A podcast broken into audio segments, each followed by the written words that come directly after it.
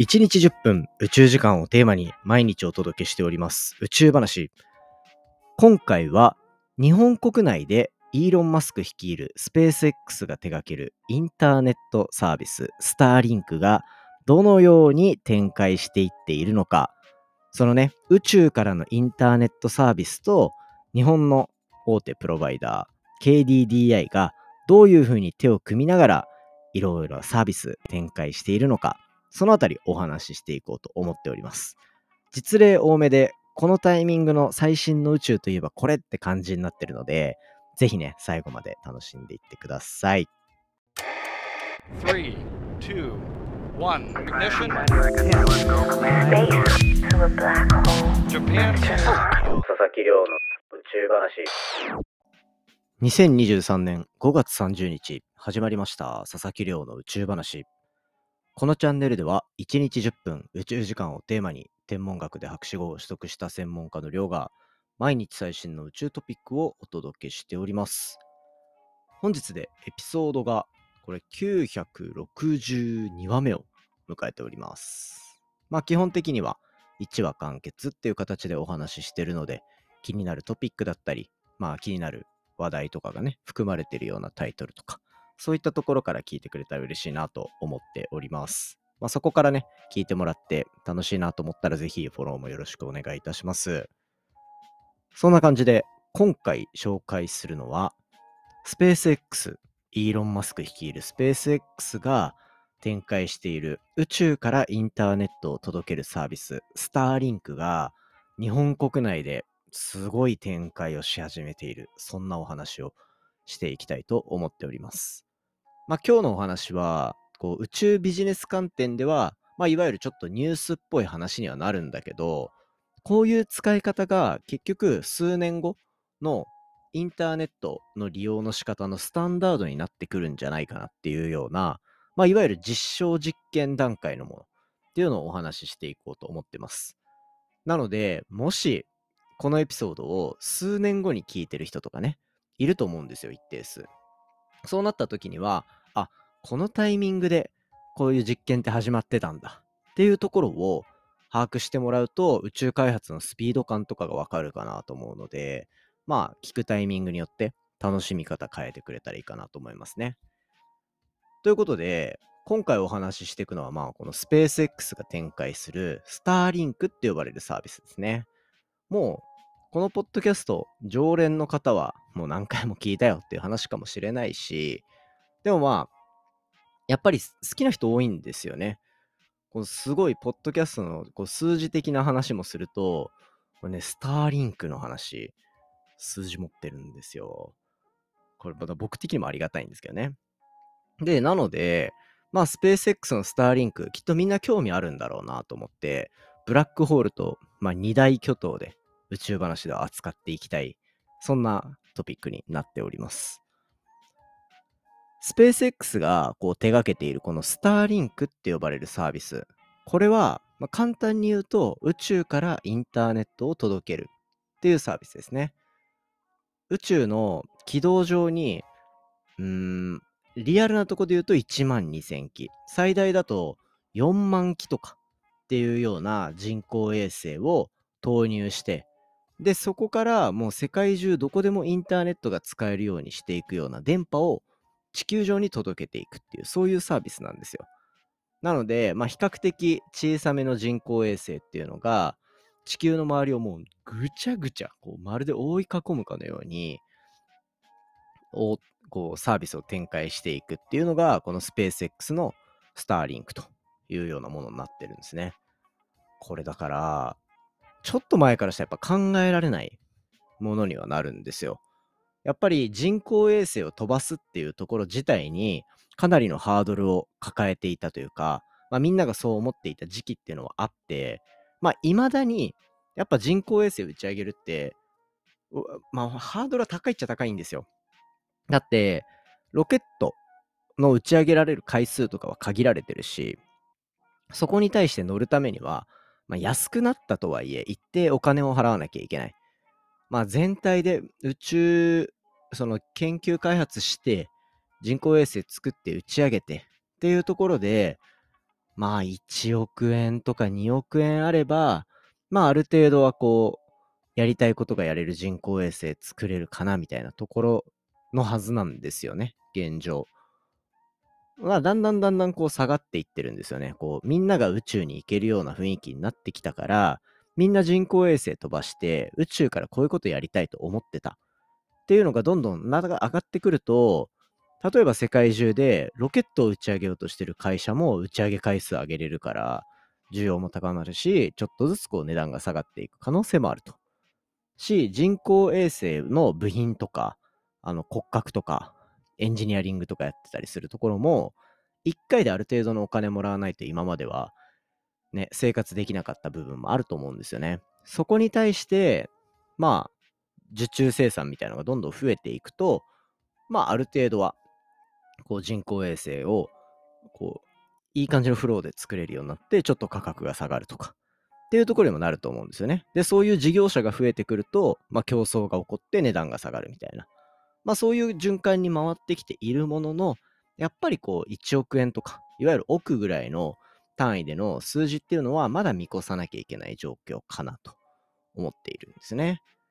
で、だから、こんなね、4万2000機飛ばすなんて、え？って思うじゃないですか。ただ、これがスペース X のすごいところで、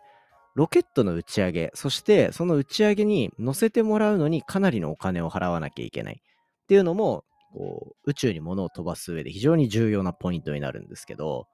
スペース X は自分たちでロケットを打ち上げている。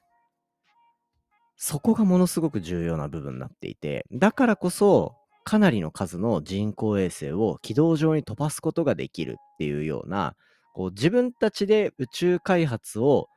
なんだろうな、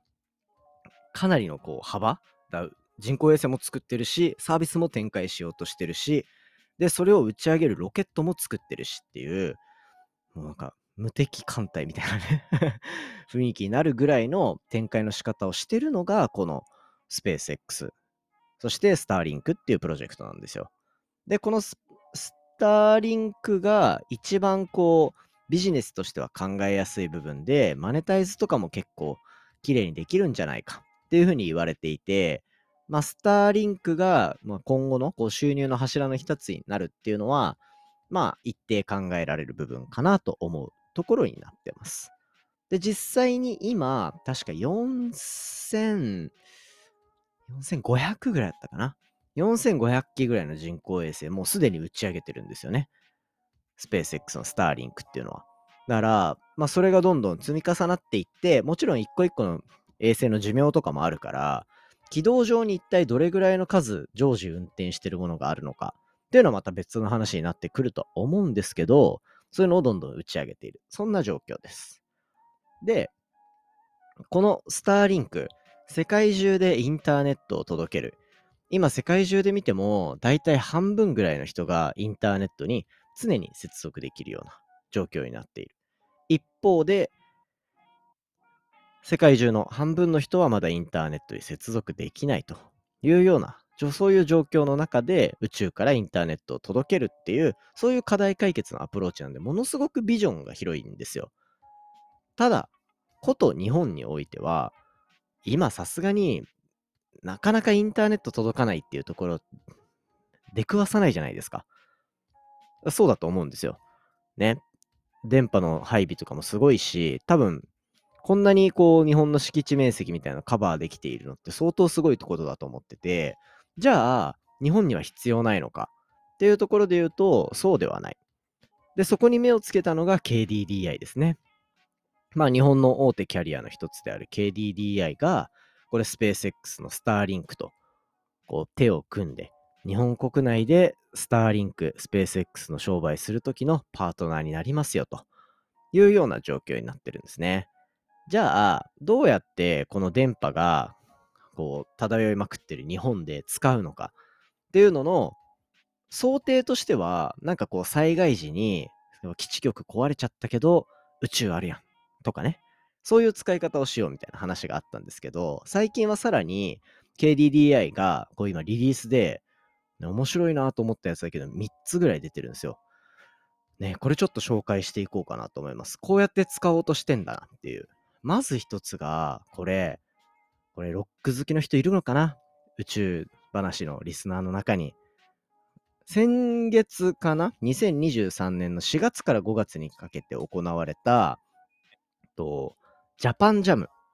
っていうロックフェスがあるんですよ。野外フェスですね。ロックジャム、あ、ジャパンジャムか。ジャパンジャム2023っていうのが行われて、で、そこで、スターリンクを活用した Wi-Fi ソリューションっていうのの提供をしたというのが KDDI のリリースで出てたんですね。これはおもろいっすよ。こう野外フェスってめちゃめちゃ人来るんですよ。これジャパンジャムに関しては、こう来場者の約、こう、ど、どんぐらいだ？えっ、ー、と、来場者の数が、まあ、ざっと、うん、10万ぐらいいるらしいんですよ。で、来場者の約2割である3万人のお客様に対して、今回のソリューションでフリーの Wi-Fi を利用いただきましたというふうになってるので、まあ、こう、野外のロックフェスに対しても、このスペース X のスターリンク、宇宙からインターネット届けられるので、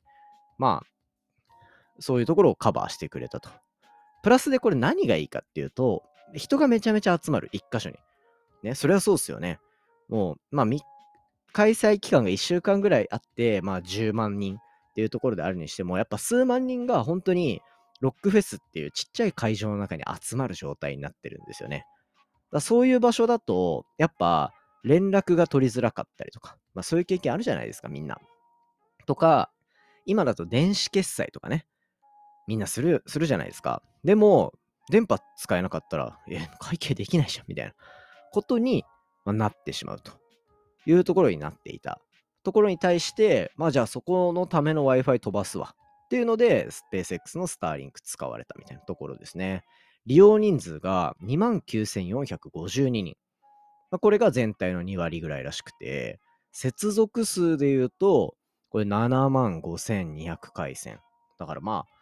接続数だから、人数とはまた別なんですよね。で、同時最大接続は3500人っていうところだったらしくて、まあまあまあ、やっぱり需要は一定あるんだなっていうところですよ。あとやっぱこれ、怖いのは、やっぱこのフリー Wi-Fi みたいなところに対して、一定こう、距離感を持つ人もいるだろうし、まあセキュリティ的な意味でもね。っていうところで、まあこれだけの人数が使うっていうのは、まあ結構滑り出しとしてはいいんじゃないかなっていう、まあモバイル通信の通信混雑の緩和っていう使われ方をまずした。これが一つ。まあこれがなんか一番東京というか、日本のこの密集してる世界の中ではすごい使われやすい方法なのかなっていうところですね。で、それ、その、それと似たようなアプローチとしては、山小屋 Wi-Fi っていうのを展開するというところになってます。これは、まあ、日本国内、じゃあ、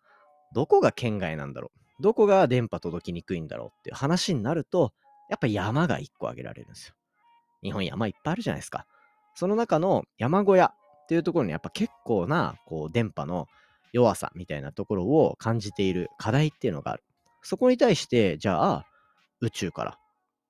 届けましょう。インターネット。っていうところで、山小屋にこのスターリンクを活用した Wi-Fi スポットっていうのを作っていくっていうところなんですね。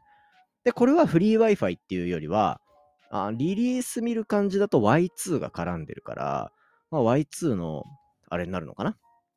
僕も Y2 使ってますね。Y2 めっちゃ便利なんで、あの、そんなに高くないし、あの、いろんなとこで使えるし、みたいな。っていう感じになってて、あ、利用料書いてありますね。2023年の夏以降、今年の夏か。夏以降に白馬村の方で、白馬村って、どこだっけ？白馬村。白馬村。ああ、行ったことあるのにな。あの県忘れちゃった。ちょっと誰か教えてください。の、えっ、ー、と、山の、山小屋で、えっと、今回こう、リリースがされていくっていうところになって、au 利用の人は無料で使えるし、あの、それ以外の人も山小屋で780円払えば、普通にインターネットいつも通り使えますよ、みたいな。そういうところになってくるみたいなので、山の中でのこの運用っていうのがどこまでうまくいくのかっていうところもこれからテストされるみたいなんですよね。素晴らしい。で、こんな感じで僕たちが直接なんか電波を受け取るみたいな感じで使われてる実証実験が増えてきた中で次はこうサービス利用っていうところがかなりまた注目あなるんですよね。どういうことか。今回は実証実験がこれ秩父の中津川地内中津川地内っていうところで、えっと、行われる実証実験で何かっていうとドローンの定期発送便が開始すると。ドローンの定期発送便。つまり、この、あの、この地域の中では、ドローン、まあ、あの、ちっちゃい飛行機みたいな、飛行機じゃないヘリコプターみたいなやつですね。あれで、ある場所からある場所に物を運んでいくというようなことをスタートしていく。で、ここで、まあ、食品だったり日用品、医療品などの発送が可能になるようなドローン定期配送の実現